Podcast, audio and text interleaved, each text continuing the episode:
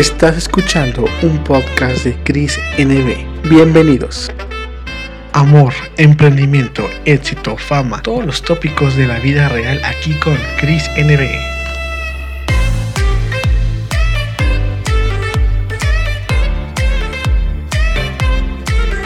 Amigos, ¿cómo están? Bienvenidos al podcast de Chris NB. Y bueno, pues qué privilegio que hoy tenemos aquí al actor Cristian Ramos, así también como Chris Ramos. Y la verdad es que para mí, desde aquí de León, Guanajuato, mandamos un saludo enorme para Chris. Chris, ¿cómo estás? Mi Chris, muchísimas gracias. Gracias por el espacio, gracias por, por la invitación. Pues el, el gusto, el honor es mío de conocerte, de estar en tu espacio y aquí estoy a la orden. Bueno, pues últimamente este, he seguido tu trabajo, tus proyectos. La verdad tienes ya una trayectoria en la televisión y actualmente estás en un proyecto televisivo que si no me equivoco es Fuego, Fuego Ardiente, ¿no? Algo así. Es correcto, sí, sí, sí, ahí estoy. Eh, llevamos grabando desde noviembre más o menos. Un proyecto que, pues creo que tener trabajo en estas épocas es una bendición. Eh, después de estar parados bastante tiempo en pausa, pues bueno, estamos arrancando, ahora sí que después de pandemia, entre comillas, y empezar con un proyecto. Bueno, empecé con el juego de las llaves y después fue Fuego Ardiente. Creo que sí, sí me considero un, un tipo bastante afortunado. Oye, qué maravilla, Cris. La verdad es que sí, o sea, tienes más proyectos anteriormente, que el, cual nos platicabas un poquito cómo comenzó toda esta aventura de dedicarse a, ahora sí que, ahora sí tomar la actitud de ser actor y cómo, cómo en ti te ha servido mucho marcado personalmente y también profesionalmente, ¿verdad? Sí, sí, sí, sí. Creo que esta fue la mejor decisión que pude haber tomado en mi vida. Yo empecé eh, con la carrera de comunicación, ciencias y técnicas de la comunicación en, Guadalajara. No me arrepiento para nada porque también me apasiona bastante, pero no me apasionaba igual que, la actuación. Creo que desde siempre quise ser actor, sin embargo nunca lo, lo expresé abiertamente. Eh, fue hasta que pude pagarme mis primeros talleres que, que, comencé a inmiscuirme en este mundo. Y la verdad es que contento, contento de haber tomado esta, esta decisión y sobre todo de haberme hecho caso a mí y de haber seguido mis pasiones, mi intuición y, y de consentirme, ¿no? Fíjate que es muy padre que nos cuentes que también estuviste primero, los primeros pasos en la carrera de comunicación, porque también es como que abre el camino, ¿no? Hacia la actuación y a varias ramas que comparten esta licenciatura. La verdad es que, pues yo también, o sea, te comparto un poquito, yo también eh, acabo recientemente de acabar la carrera de ciencias de la comunicación y hace poquito y, y bueno, pues se siente ahora sí que padre, ¿no? Poder dedicarse a lo que uno le gusta y pues te lo pregunto a ti, o sea, eh, ¿en qué momento fue tu primera vez en México actuando o cómo te sentiste? La verdad es que no es fácil emprender este camino y más cuando pues vas ahora sí que para otro lado, ¿verdad? Sí, creo que, o sea, tú lo sabes, ¿no? Creo que el, hecho de que estés haciendo ahorita un podcast eh, son las ganas que tú tienes de, de comunicar algo, de expresar algo, de, de expresarte, de darte a conocer ante el mundo. Y creo que eso es lo que, lo que cualquier persona que nos dedicamos a la comunicación, sea en cualquier rama o en cualquier uno de los abanicos que tiene, que tiene la comunicación, eh, ¿qué es lo que queremos? ¿no? Que, que, nos vean, queremos expresar algo, queremos comunicarnos, queremos sembrar una semilla en la sociedad. Eh, y mi, mi, de mis primeros proyectos en, en, esto de, de, la actuación. Entré a, a la escuela de, de, Televisa primero, ya después seguí tomando algunos cursos. Antes tomé algunos cursos en, en Guadalajara también.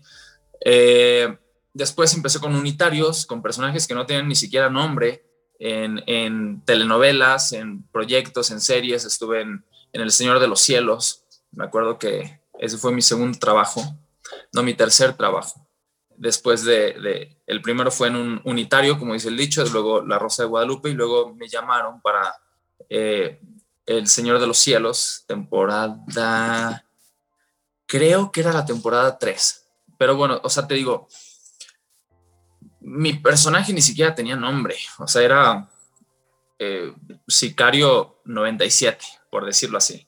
Tenía creo que cuatro parlamentos y y luego eh, tuve una participación igual de tres, cuatro parlamentos en una telenovela que se llamaba Muchachita Italiana, Muchacha Italiana viene a casarse. Y e igual hacía un taxista y eh, subía a la señora Isela Vega al, al, al, taxi y le decía ciertas cosas, luego ella rechazaba el servicio y se bajaba súper enojada. Y ya era todo, o sea, como que, pues literal, fue empezar picando piedra desde abajo. Digo, sé que muchos empezamos así, otros empiezan, pues a lo mejor, no sé si podría llamarlo con más o menos suerte, pero hay quienes tienen pues a gente que los va asesorando por dónde ir en el camino o tienen a gente conocida dentro del medio. Ese no era mi caso, entonces realmente yo me iba agarrando de lo que la intuición me daba, de lo que en la escuela me habían dicho, de lo que me iban diciendo eh, colegas. Me acuerdo perfectamente que Jorge Luis Moreno, en esta escena de, del Señor de los Cielos, me dijo, te voy a pasar una lista con, con los directores de casting que hay. Y no lo voy a olvidar. O sea, me, me pasó por mail una lista y me dijo, le mandas tu material a todos ellos y a ver si pega alguno. Y así fue. O sea, después de eso tuve una, estuve en una telenovela ya con un personaje con nombre, un personaje bien, con historia, en otra telenovela que se llamaba Lo Imperdonable. Para esa, fíjate, Cris, yo había hecho casting durante el SEA y ya habían seleccionado a todos, ya habían empezado las grabaciones, pero Michelle Duval se salió de la telenovela, entonces necesitaban a alguien que, que entrara en ese personaje. Y por causalidad, se acordaron que yo había sido uno de los que había hecho casting para ese personaje, daba el perfil, les había gustado mi casting para entonces y entonces me llamaron. A lo que quiero ir con todo esto es que, por ejemplo, si tú estás empezando con un podcast, o no sé si sea la primera cosa, o un canal de YouTube, o, o lo que sea, creo que todos los pasos van sumando si tenemos una meta a dónde llegar. Si no tenemos una meta, entonces vamos dando pasos a ciegas. Pero si tenemos una meta, entonces esos pasos van direccionados hacia ese camino. Y, y al tener una meta es como si decimos que todo es como si fuera cosa del universo, como si fuera el secreto, y, puede ser que sí, o sea, no, no, estoy cerrado, pero creo que nos vamos haciendo más sensibles a las señales que tenemos, o a los caminos, o a las... Y, y por ahí le vamos dando, y, creo que es mucho más sencillo y mucho más fácil. Ya me venté un choro. No, hombre, es que impresionante. tienes mucha propiedad al hablar, Chris, tienes mucha asertividad y tienes mucha razón en lo que nos cuentas. La verdad es que no es fácil y como tú dices, ¿no? Muchos empiezan con más asesoramiento, otros no, pero mira, estás aquí ya y la verdad es que no te queda más que seguir adelante con lo que estás haciendo y ir mejorando o así contigo cada día, porque la verdad es que pues ya una vez que te subes al tren, es continuar el viaje hasta donde vas, ¿no? Dime, ¿qué, ¿qué, ha sido para ti? Ahora sí que como cuando te fuiste a México, no sé cómo fue tu caso, que si tuviste el apoyo de toda tu familia, amigos, o sea, ¿cómo fue para ti ahora sí que mantener esa fortaleza que a veces uno necesita cuando se puede encontrar solo a veces, ¿no? O a veces eres el nuevo y, y el compañerismo de los actores, directores, no es igual, ¿no? Porque como vas empezando, ¿fue para ti difícil relacionarte ¿Cómo englobas todo esto? Pues eh, sí, sí fue, o, sea, no, sé si fue fácil o difícil.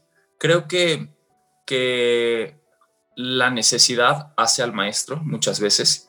Em, yo, yo, tenía un, un, sueño, tenía, tengo metas muy bien planteadas, mucho más planteadas en este momento que hace cinco o seis años que empecé. Eh, para entonces sí iba un poco, pues, a ver qué pasa, a ver si pega. O sea, tenía claro que, iba a trabajar, no sé, lo intuía. Eh, porque sí, me, considero una persona bastante resiliente y, capaz de, tocar 20 puertas si son necesarias para que se abran 10. Eh, pues sí, o sea, conforme iba haciendo trabajos, me iba relacionando con las demás personas. Y creo que lo más importante aquí es que tu mismo trabajo te va recomendando hacia, otras, hacia otros futuros trabajos. Y también algo de lo que he aprendido es que nunca sabes quién te va a recomendar, nunca sabes quién te está viendo, nunca sabes quién entró a la función de teatro, nunca sabes quién prendió la televisión, quién prendió Netflix, quién prendió Amazon, quién te está viendo en ese momento y quién te está ahora sí que echando el ojo para un siguiente proyecto, para un siguiente trabajo. Tenía, tengo bueno, una maestra del CEA, que fue mi primer maestra de teatro, ella decía, eres tan bueno, tan mal actor como tu última función. Y me, parece muy poderoso. Me, me, acuerdo que cuando escuché esta frase que ella la dijo, dije, es muy, es muy ingrato juzgar a una persona por una sola función. Y ella me decía, claro, o sea, si yo voy a una función que tú extraordinaria, yo voy a decir, Chris es un gran actor. Pero si yo no te conozco y voy a esa función y diste una pésima función, voy a decir lo contrario. Entonces, por eso creo que siempre eh, tenemos que tener esta disposición de estar dando lo mejor y estarnos innovando y estar evolucionando para ofrecerle la mayor calidad que sea posible eh, con base a las herramientas que tengamos al público. Claro, efectivamente concuerdo eso, tu maestro muy sabia y tiene razón. La verdad es que me gustó mucho también esa frase, yo creo que te da como que la continuidad de que lo que último que hagas va a ser lo que hable de ti, ¿no? Últimamente, a pesar de que hagamos tantos aciertos, depende del último acierto. Así yo lo veo yo.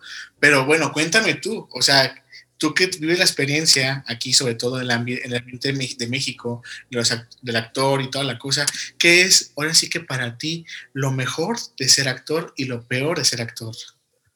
Qué bonita tu pregunta. Eh, yo creo que, que, que, podría englobar muchas más cosas buenas, porque es algo que me apasiona, es algo que que yo lo decidí, ¿sabes? Muchas veces no decidimos entrar a la primaria, pues es algo que tenemos que hacer y que nuestros papás decían por nosotros. O, pero esto, esto fue una decisión consciente y creo que de las cosas buenas, de las muchas cosas buenas, es la posibilidad, esto se escucha muy romántico y muy trillado, porque sí muchos lo decimos, pero sí es la posibilidad de poder encarnar a personas o situaciones o emociones que en la vida cotidiana no vas a encarnar. Puedes ser un asesino. Sin embargo, creo que las probabilidades de que Chris se convierta en un asesino, digo, toco madera, pero, pero son, son, son remotas. O puedo, puedes ser un secuestrador, puedes ser un, un, la persona más noble del mundo, puedes ser Superman, puedes ser Spider-Man, ¿sabes? O sea, la gama es, es muy amplia, es infinita. Y creo que esas son de las cosas que más me apasionan, porque ahorita que, por ejemplo, estoy leyendo guiones de la telenovela que estoy grabando, me intriga mucho el saber para dónde van a llevar mi personaje, porque no es decisión mía, yo me estoy rentando, me estoy prestando mis servicios a los escritores, a la historia, al personaje, y eso es lo bonito, la, la, las sorpresas que te da esta carrera, sorpresas para bien. Eh, ¿Qué otra cosa? Creo que, que, yo sí rescato muchas personas de, de, este medio. O sea, no es porque a las otras no las rescate. Sin embargo, creo que ya aprendí a que de principio yo iba por la vida en todos los proyectos queriendo ser el mejor amigo de todos y pensando que de cada proyecto iba a sacar a 35 personas que iban a ser mis amigos entrañables porque yo me sentía bastante solo aquí al principio en Ciudad de México. Entonces me acuerdo que después de del primer, como dice el dicho, yo esperaba que, que, siguiéramos en contacto con los demás del elenco y no, o sea, cada quien sigue su rumbo, cada quien sigue su vida y está bien, pero te vas encontrando a gente que, que sí se va convirtiendo en estas personas eh, pues más, más, más íntimas, más de tu círculo privado y eso está bien bonito. ¿Qué más? Poderle dar las satisfacciones al público, poder entretenerlos, poderles sembrar cosas positivas. Eso es de las cosas más valiosas que saco de esta, de esta carrera. Y, y ya, si algo podría ser malo, tal vez sería la, incertidumbre de entre un proyecto y otro, cuando, cuando no te ligas a que las cosas, sí, hay muchas cosas que están en tus manos, como el prepararte, el, el ser buen actor, el el preparar tus castings, el etc. Pero hay otras que no están completamente en tus manos. Hay decisiones que, que bueno, o sea, sí, de Chris me gustó que traía una racada. Entonces, por eso lo quiero. o porque se parece al, al, al, que va a ser su hermano al que va a ser su papá, por eso lo quiero, ¿sabes? O sea, son como decisiones que, que pues, son cosa de, de perfiles o son cosas de, de actitudes, ciertas, sí, cosas que no están completamente en tus manos. Entonces creo que sí, lo que no puedes controlar genera cierta incertidumbre y, ahí está el actor. Claro, y fíjate que por experiencia, porque tengo muchos amigos queridos en el medio que también se dedican a esto, ha pasado veces que me hablan, me dice que, que Chris llevo seis casting, no quedo para ninguno, como que como esa incertidumbre de que, ¿y ahora qué, no? Acabas un proyecto y te preocupas mucho por, por a ver qué va a seguir, a ver qué sigue, y a veces uno no se lo espera, uno piensa que es para el casting y resulta que no, y tengo otros amigos que también me dicen que de, qué bueno que la primera quedaste, o sea, me da mucho gusto y no sé cómo es en tu caso, cómo, cómo te preparas cuando finalizas algo, si ya tienes siempre asegurado algo o mínimo en la mira un casting, algo así, ¿no? Me imagino que es el preparar de día a día. Sí, sí, sí, sí. Eh, o sea, yo, yo lo que hago junto con mi equipo es, es seguir casteando, o sea, aunque estén en proyectos, sigo casteando. Digo, en primera, por si se puede, compaginar ambos proyectos o, en segunda, porque si en cuanto terminas uno empieza el otro, pues perfecto. Pero creo que también el hecho de hacer castings es un ejercicio y es un entrenamiento. En la escuela, por lo menos a mí no me enseñaron a hacer castings frente a cámara. Entonces, o sea, yo recuerdo los primeros castings que hice y, y digo, claro, había muchas áreas de oportunidad pero son cosas que, que, vas puliendo y a lo mejor esto mismo lo diga hace dentro de cinco años. Eh, pero se trata de estar como en esta sintonía de, de, tratar de estar evolucionando y tratar de estar mejorando. Pero pues sí, o sea, es estar ahí todo el tiempo picando piedra. Claro, pero bueno, Cris, también platícanos, ¿qué es lo que en este ámbito de, o sea, ya que te haces un poco más famoso cada día, ahora sí que crece tu círculo de fans, todas estas cosas, ¿cómo lidias? Porque la verdad es que seguramente lo bonito de ser actor también es que la recompensa del reconocimiento, que puedes ir en la calle y, te diga, oye, ¿sabes que yo te conozco por este proyecto? Puedo tomar una foto contigo, no sé, la verdad, cómo tú lo sientas, o sea, cómo, cómo es tu relación así con la gente que te sigue, que te quiere, sobre todo pues tus fans, ¿no? ¿Cómo puede llegar ahora ese control en ti y cómo te hace sentir? Yo creo que siempre el reconocimiento es, es bien bonito, o sea, no, no, no te voy a negar. Eh, sí hay un momento en la carrera en la que dices, oh, no, no, no, yo no estoy aquí por la fama, pero lo que es una realidad, no sé si de todos los actores, yo no puedo generalizar, pero, pero muchos, muchos nos dedicamos a esto por cierta, por cierta necesidad al aplauso por cierta necesidad al reconocimiento, y eso es una realidad. Eh, no sé si provenga de alguna inseguridad o provenga de, algún efecto narciso o de, como le quieras llamar, o, el amor hacia, hacia el entretenimiento, o el amor hacia el arte. cada quien le podemos llamar de distintas maneras, pero lo que es una realidad es que el aplauso nos, nos alimenta y el aplauso es en el teatro, pero en la tele es el acercarse y decirte, te vi en la escena de ayer y me encantó. O el otro día estaba en el gimnasio y le dije a una señora, ¿estás, estás en este aparato? Y me dijo, sí, pero si quieres lo compartimos. Le dije, bueno, tú ve primero. Y me dijo, ay, en la vida real eres mucho más amable que en la tele. En la tele. y yo dije, bueno, o sea, está padre, ¿sabes? O sea, o me acuerdo un personaje eh, de, de, la bioserie de Lupita Alessio que me decía, eh, se me acercó una señora desde lejos y me decía, eres un maldito. Y yo, ¿cómo? ¿Yo? Aparte no traía lentes. Veía que me apuntaba, y, pero yo volteaba y, ¿a mí qué? O sea, nunca he tenido como este delirio de, ah, yo soy súper famoso y a mí todo el mundo me reconoce. No, se te olvida. Y no es porque lo sea, ¿sabes? O sea, siempre va a haber gente mucho más reconocida. Y, y yo le decía, señora, me dice a mí, y ya se acercó y me dice, eres un maldito, qué feo tratas a Lupita. Y, y, hasta eso se siente bonito, ¿sabes? O sea, no, no, que te maldigan todo el tiempo, no, a quien le gusta, pero es, es este reconocimiento, ¿ves? Y por ejemplo, ahorita, en este momento, yo estoy hablando sobre eso, porque, porque claro, o sea, a, mí, a mi ego le gusta, A mi, a mi ego le gusta que le reconozcan por su trabajo y está bien, no, o sea, no lo veo mal. Antes me peleaba mucho con eso y decía, no, ¿cómo, cómo voy a dejar que el ego esté por encima del ser? ya sabes, estas cosas metafísicas. Pero bueno, o sea, dentro de mis, de mis talentos tengo mucha significación y me gusta que, que, que signifiquen mi trabajo y está padre. Eh, y así, o sea, creo que, creo que sí es, es consecuencia de, no es el origen, por lo menos para mí, es consecuencia de, y es una consecuencia muy bonita. Claro, y la disfruta, se disfruta, cuando se puede se disfruta. La verdad es que también, siguiéndote investigando todo lo que has hecho, veo que también tienes una, una, bueno, un gusto por el teatro también, que es una forma de que también te desenvuelves como actor.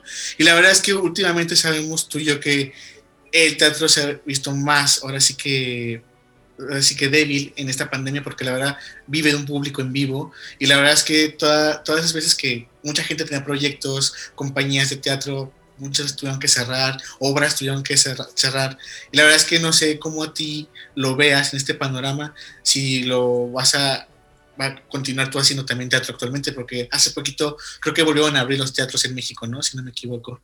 Y eso como que da un poquito de respiro para ustedes, ¿no? Que la verdad que no es lo mismo el videoteatro que, veamos, que veamos en streaming, que estar ahí viendo una puesta en vivo que, que totalmente es una entrega más que cuando estás en televisión. Sí, para el actor no es, no es lo mismo, o sea, estar actuando, digo, da una sensación completamente distinta, pero pero también el estar actuando frente a un público que sientas su energía, que sientas eh, las risas, los aplausos, la incomodidad, también es, es otro, son otros estímulos completamente distintos y son bien bonitos. Ya reabrieron los teatros, algunos, ya reabrieron algunas obras, cada vez se ven más.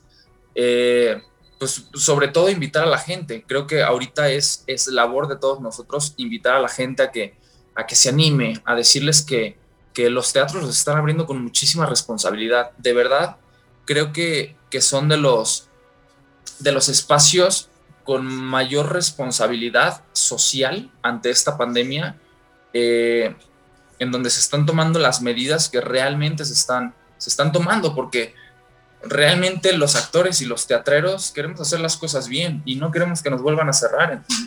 Pues no queremos que, que a causa de un teatro vaya a ser un, cierre, que estoy seguro que, que sería muy raro porque de verdad se están acatando todas las medidas, cosas que no, no la ves en los aviones, no la ves en, sabes, o sea, creo que es todo un tema ahí, pero, pero se está haciendo un gran esfuerzo por parte de los productores, cosa que yo aplaudo muchísimo por parte de los actores, se les está bajando el sueldo, se está trabajando, eh, bueno, hasta donde yo me enteré era el 30%, estoy seguro que ya, ya es un poquito más eh, del, del de la entrada del público. o sea, de verdad es, es un esfuerzo muy, muy grande el que están haciendo y ojalá que, que la gente pudiera ir, que se animara a ir. Digo, independientemente de lo económico, que se sientan seguros de estar en un teatro. Creo que van a estar a lo mejor mucho más seguros que en, que en muchos otros espacios, pero, pero sí, se está reabriendo y espero, ojalá pronto yo estar ahí también. Claro, y apoyar el arte y apoyar que toques una industria completa donde mucha gente, más allá de los actores, está también mucha gente tras equipo que depende también de que esa industria siga activa y eso es muy importante también ver, no nada más es que el actor, el director, ¿no? Hay mucha gente detrás de esto que la verdad vale la pena que se siga manteniendo, manteniendo esa fuente de trabajo que para muchos es vital que digo, o sea, no hay otras cosas que pueden hacer, ¿verdad? Pero en ese, en ese caso, Chris, pues la verdad, qué bueno que, que, nos cuentes que te gusta el teatro y que se haga más adelante. No sé si tengas pensado una obra también tú en hacer o, o quieres volver al teatro más pronto posible. Sí, sí, sí, sí. Es, o sea, tenemos, se quedó una obra en pausa, se llama Perfectos Desconocidos. Produce Mejor Teatro, Morris Gilbert.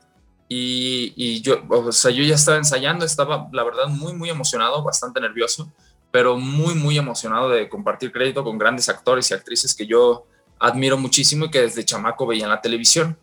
Y, y bueno, o sea, hay, hay planes de regresar, pero hay que ver también cómo se va comportando todo. Eh, en teoría regresábamos este mayo, pero, pero no se dieron los tiempos Entonces habrá que esperar, es cosa de tener paciencia.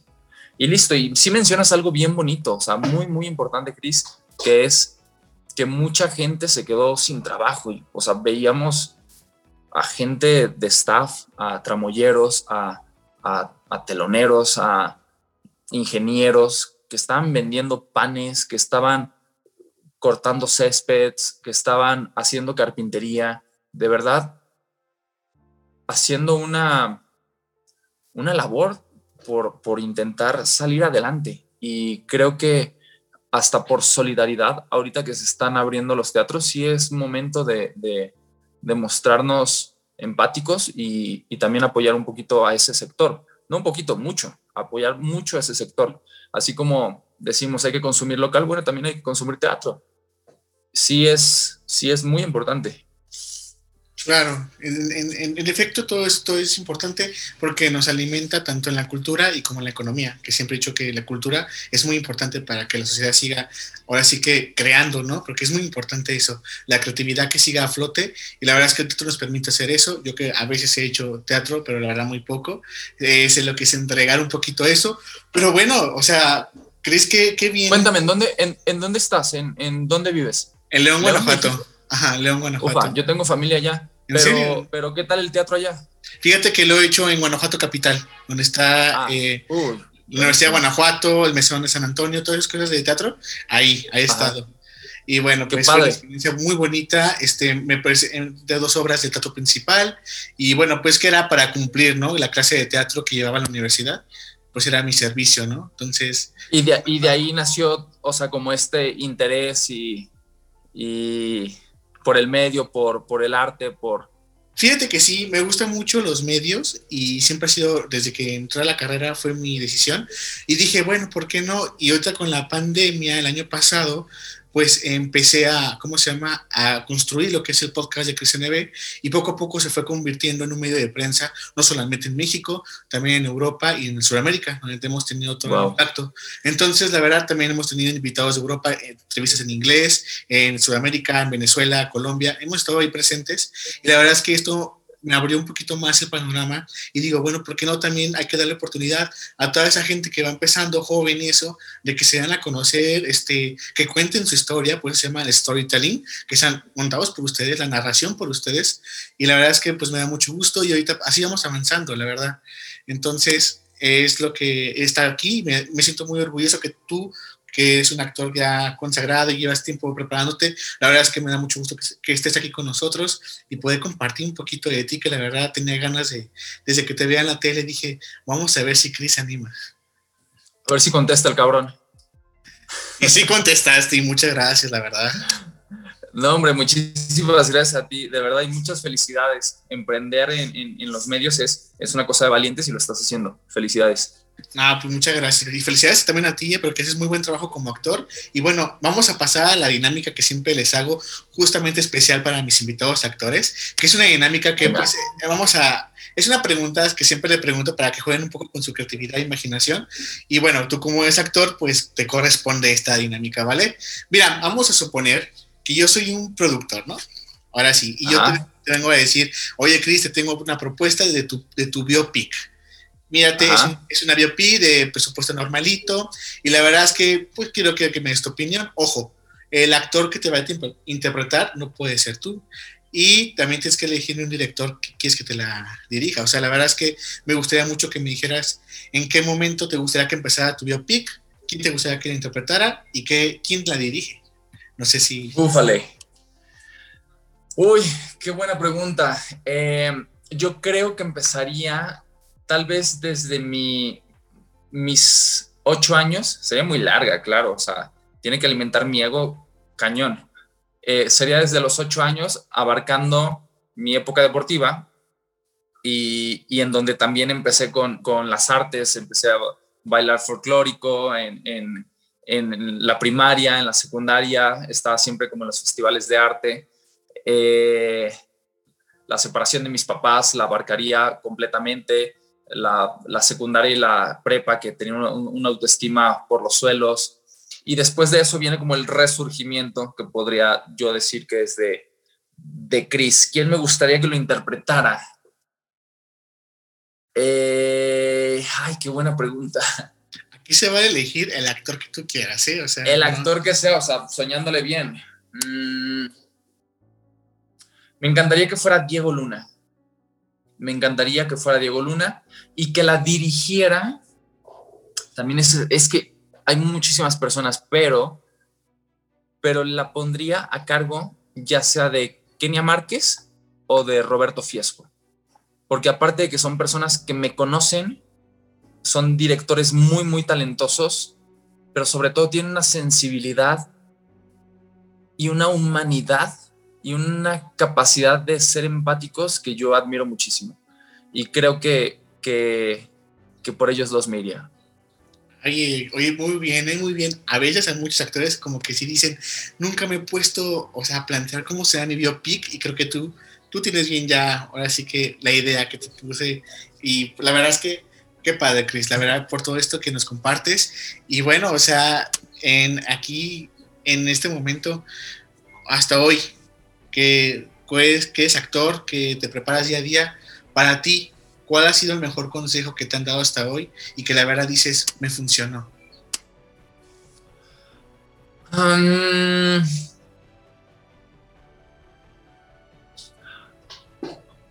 yo creo que el de mi abuelo, es que me considero muy afortunado porque he, estado rodeado de, de, muy buenos consejos y muy buenas personas, pero mi abuelo, él solía repetirme todo el tiempo eres un campeón, créetela. Y como que, ya sabes, uno de chamaco decía, sí, abuelo, y te ibas a jugar.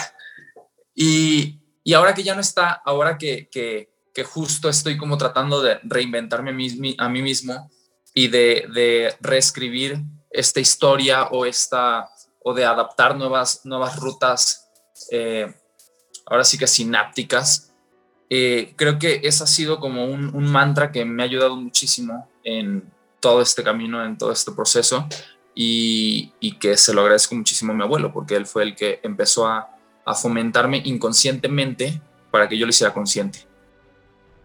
Qué maravilla, Cris. La verdad es que de todo lo que has hecho, digamos, en este momento que siempre la, la, pregunta es, si tú pudieras regresar el tiempo atrás, ¿cambiarías algo o todo está bien acomodado para donde estás hoy? No, creo que mentiras y te diría, no, no, no, todo es perfecto, que no No, sí cambiaría muchas cosas. En la adolescencia, por ejemplo, traería todo el conocimiento que tengo en este momento, lo llevaría a la adolescencia. O sea, el, autoconocimiento, eh, la inteligencia emocional, la, la seguridad en mí mismo. Sí, por supuesto, me la llevaría para que no me afectaran muchísimas cosas y no estuviera por los, las calles de la amargura en ese entonces creo que, que hubiera sido un, un, camino mucho más fácil llegar hasta donde estoy y a lo mejor más rápido. Sí, eso. Ah, y, apre y, aprender inglés desde más chico, tal vez. Ah, inglés. Ya cantar. ¿Has, ¿Has, hecho casting en inglés? Mm, una vez me mandaron uno, eh, Jorgito, a lo mejor se va a acordar de esto. Una vez me mandaron uno y no lo hice. Me hice güey y no lo hice. Y mi manager de entonces me regañó y se súper enojó y fue, o sea, de cuando me dijo, quiero terminar la relación, fue una de las cosas que me sacó. Yo no me, no me animé a decirle, es que no me sentía preparado para hacer un casting en, inglés. Ahorita ya me estoy preparando, pero, pero, pero sí, o sea, creo que era una gran área de oportunidad que por miedo la, la dejé de lado. Y, y bueno, o sea, está bien, o sea, son cosas que pasan y son cosas, está bien si aprendemos de ellas, no está bien si, si las dejamos pasar de largo. Claro, y si no crees que estás preparado bien, mejor hacerlo bien que hacerlo mal y no vuelva a tener esa oportunidad, ¿verdad? Yo que creo... bueno, también hay gente que dice que, que hazlo aunque sea con miedo o hazlo, hay, hay, hay como muchos eh, leyendas que, dicen que, bueno, más bien como mitos, que, que hay muchos actores que les preguntan, ah, ¿sabes montar a caballo? Y que dicen, sí, claro. ¿Sabes nadar? Sí, por supuesto. O sea, y los contratan y supuestamente, pues ya luego si se quedan con el personaje, entonces se ponen al tiro. Yo una vez en una telenovela había un chavo que era de los, de los principales, no era el protagónico, la, la telenovela, telenovela era de fútbol y pues tenían que saber jugar bien fútbol, por lo menos los, los tres niños principales. Y en el casting, él dijo, sí, sí sé, estuve en las fuerzas básicas de quién sabe qué equipo, que no sé qué. Y ya cuando se quedó, dijo, güey, yo súper mentí en el casting, era mentira, o sea, nunca, ni le sé patear el balón, pero tenía que saber jugar fútbol, entonces se puso al tiro y lo hizo muy bien.